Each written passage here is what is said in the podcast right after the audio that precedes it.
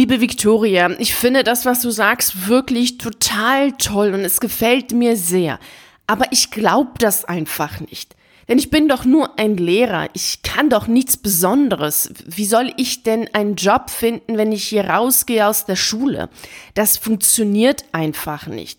Ich glaube es nicht. Das sagte zu mir letzte Woche eine Lehrkraft, die mich im virtuellen Café besucht hat und mit mir über ihre Probleme und ihre Lebensträume gesprochen hat. Hallo und herzlich willkommen zu deinem Podcast für freiheitsliebende Lehrer.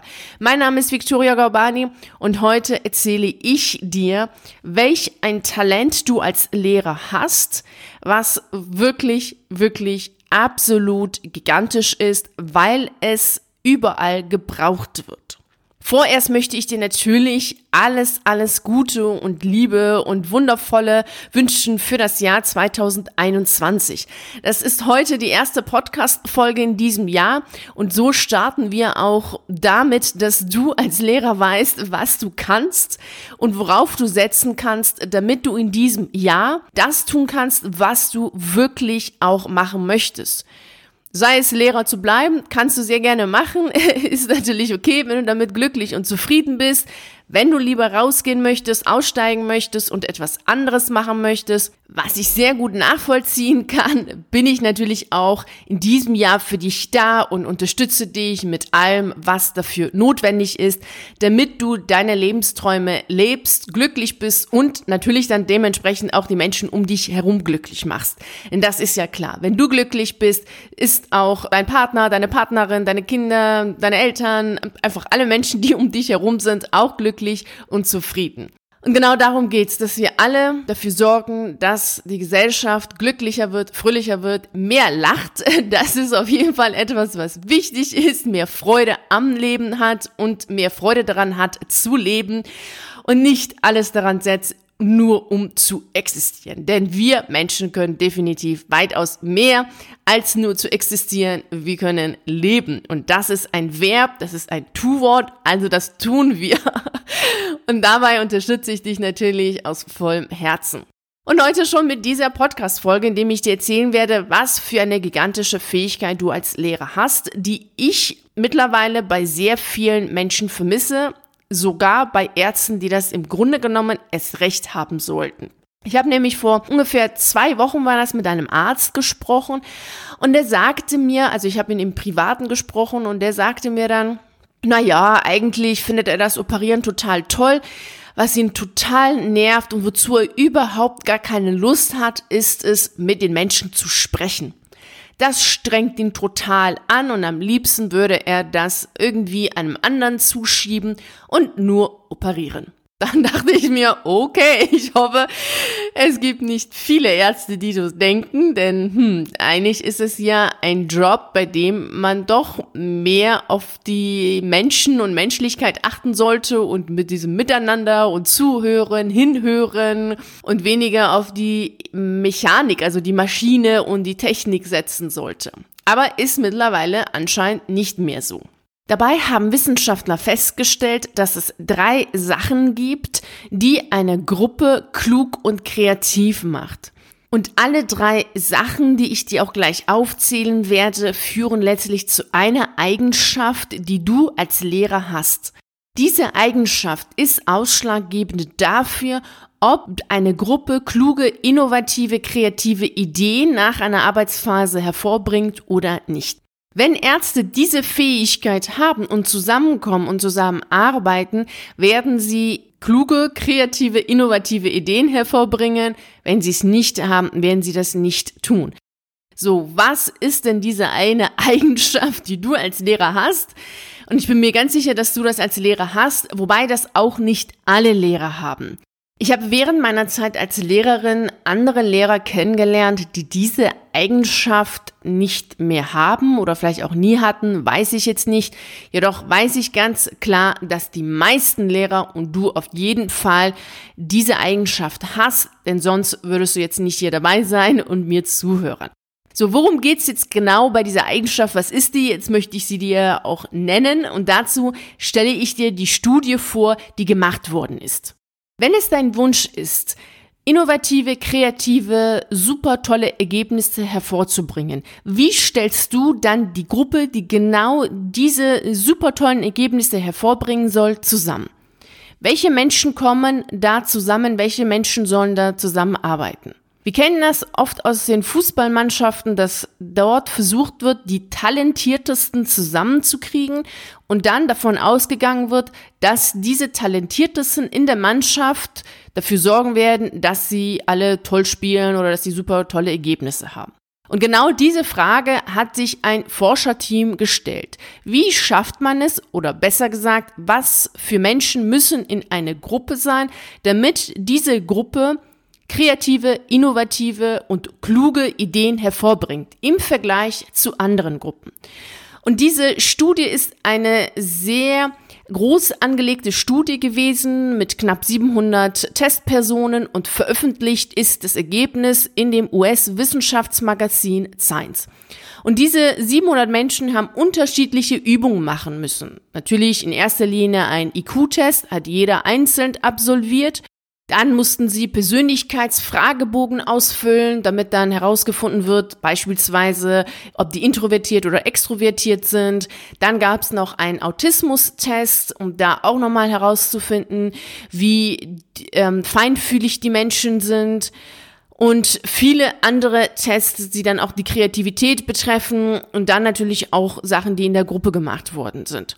Dann ist am Ende etwas herausgekommen, was erstaunlich ist. Was glaubst du, was ausschlaggebend dafür war, dass eine Gruppe die Aufgaben super toll gelöst hat und gar wirklich die besten Ergebnisse hatte? Wahrscheinlich denkst du genauso, wie ich gedacht habe und auch wie diese Forscher gedacht haben, dass es natürlich dazu einen Genie braucht in der Gruppe. Also wenn die Gruppen mit besonders intelligenten Mitgliedern oder eben nur ein einzigen Genie sind, dann werden sie ganz klar am besten abschneiden und die tollsten Ergebnisse hervorbringen. Innovative, kreative, absolut super tolle, begabte Menschen schaffen es natürlich klar, die Gruppe nach vorne zu treiben. Das ist bestimmt das, was du jetzt denkst, richtig? Tja, und das Überraschende ist, es ist nicht so gewesen. Ein Genie macht eine Gruppe nicht genial.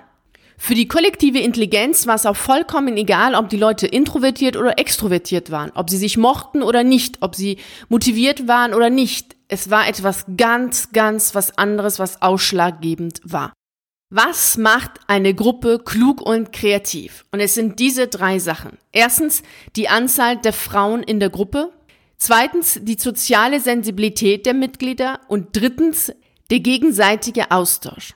Und alle drei Faktoren hängen eng zusammen und führen letzten Endes auf eine Eigenschaft hinaus. Zunächst einmal fragst du dich vielleicht, hä, warum jetzt gerade die Anzahl der Frauen? Was hat das damit zu tun?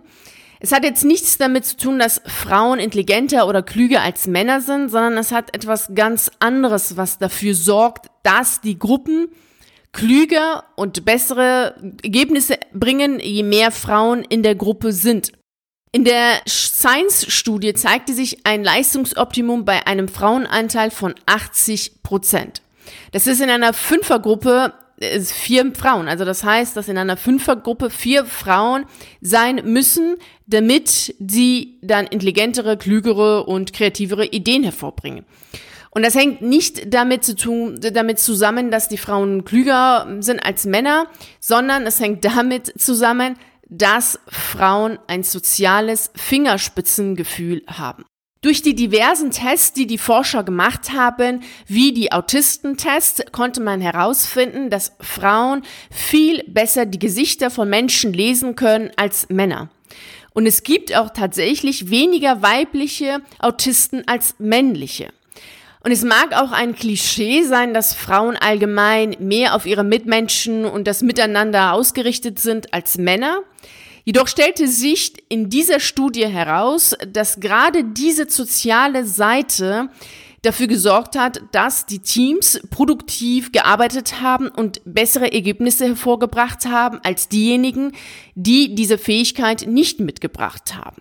Faszinierend finde ich das Ergebnis, dass herausgefunden worden ist, also zusätzlich noch, dass diese zwischenmenschlichen Verhaltensweisen der Frauen, also ich bezeichne diese soziale, dieses soziale Fingerspitzengefühl auch als Empathie. Und diese Empathiefähigkeit der Frauen hat auch dafür gesorgt, dass das Gruppenverhalten und die Atmosphäre im Team sich drastisch verändert hat zum Positiven, so dass einfach absolut tolle Ergebnisse hervorgebracht werden konnten. Und dass auch die Diskussionen lebhafter waren, dass die einzelnen Teammitglieder sich eher getraut haben, Sachen zu sagen. Gruppen dagegen, die in dieser Selbstdarstellergespräche waren, wo jeder Einzelne sagen wollte, wie klug der ist und wie toll der ist, die haben schlecht abgeschnitten. Und das hat überhaupt nicht äh, funktioniert. Also im Grunde genommen kann man natürlich auch sagen, egal ob Mann oder Frau, je ich-bezogener die Person ist, so dievenmäßig, so, ach, ich bin intelligent, du bist nicht intelligent und dieses ich-bezogene, selbstdarstellermäßige, das führt dazu, dass die Gruppe schlecht abschneidet im Vergleich zu Gruppen, wo es darum geht, zu interagieren, miteinander empathisch, miteinander sozial gut umzugehen, den anderen zu verstehen, die Ideen des Einzelnen anzunehmen und damit zu arbeiten, um am Ende eine kreative Lösung zu finden, eine innovative Lösung zu finden. Und genau das ist ausschlaggebend. Also es ist nicht wichtig, was für ein Geschlecht, also bestimmend ist nicht, ob du Mann, Frau oder was auch immer bist, sondern wichtig ist, ob du die Eigenschaft oder die Fähigkeit hast, empathisch zu sein, ein soziales Fingerspitzengefühl hast oder nicht. Und das hast du als Lehrkraft. Völlig egal, ob Lehrerin oder Lehrer, das hast du als Lehrkraft. Und mit dieser Empathie, damit kannst du Gruppen nach vorne bringen. Damit kannst du viele kreative, innovative Lösungen finden, die wir derzeit brauchen. Gerade jetzt in dieser Gesellschaft ist es doch so, dass wir Menschen brauchen, die innovativ sind, die kreativ sind, die einen Pioniergeist haben. Und das hast du weil du empathiefähig bist. Als Lehrer kannst du dich in andere hineinversetzen. Als Lehrer hast du die Fähigkeit, mit Fingerspitzengefühl mit Menschen zu sprechen, sie zusammenzubringen, sie zu motivieren, sie zu bewegen. Und genau das ist das, was auch in dieser Studie herausgekommen sind. Dass Menschen, die diese Fähigkeit haben, also ein soziales Fingerspitzengefühl, äh, empathiefähig sind, dass sie in der Lage sind, in einer Gruppe dafür zu sorgen, dass diese Gruppe kreative, innovative und kluge Lösungen findet. Und du weißt, dass wir doch jetzt gerade dabei sind, das Alte zu verlassen. Sehr viele alte Systeme funktionieren nicht mehr und wir brauchen Menschen, die genau diese Fähigkeiten haben, die du als Lehrer hast, damit es vorangeht, damit neue Ideen kommen, damit Systeme sich erneuern, kreativer werden, innovativer werden und zeitgemäßer werden. Also, im Jahre 2021 ist es nun wirklich an der Zeit, diesen Satz, ich kann doch als Lehrer gar nichts, was in der freien Wirtschaft toll ist oder Alternativen zum Lehrerberuf gibt es nicht. Also all diese Sätze wirklich mal ad acta zu legen und mal genau hinzuschauen was kannst du wirklich und was braucht die Gesellschaft, was braucht die Welt. Und du hast es. Du hast die Empathiefähigkeit, du hast natürlich weitaus mehr Fähigkeiten als nur das.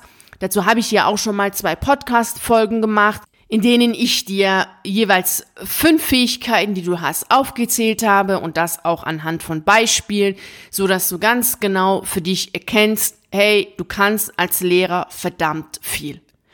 Und nun ist es an der Zeit, dass du selbst an dich selbst und an deine Fähigkeiten glaubst und losgehst. Und wenn du überhaupt keine Ahnung hast, was du jetzt gerade machen kannst, machen könntest beruflich, dann hol dir doch auf meiner Seite den Routenplan zu deiner lukrativen Alternative als Lehrer. Das ist eine PDF-Datei von knapp 20 Seiten, die ist kostenfrei, die kannst du dir auf meiner Seite herunterladen. Den Link findest du auch hier zu dieser Podcast-Folge, zu der Beschreibung und dann kannst du dann gleich loslegen und für dich herausfinden, was du gerne machen möchtest ausreichend Fähigkeiten, um außerhalb der Schule für dich persönlich ein wundervolles, fabelhaftes und tolles Leben aufzubauen, hast du.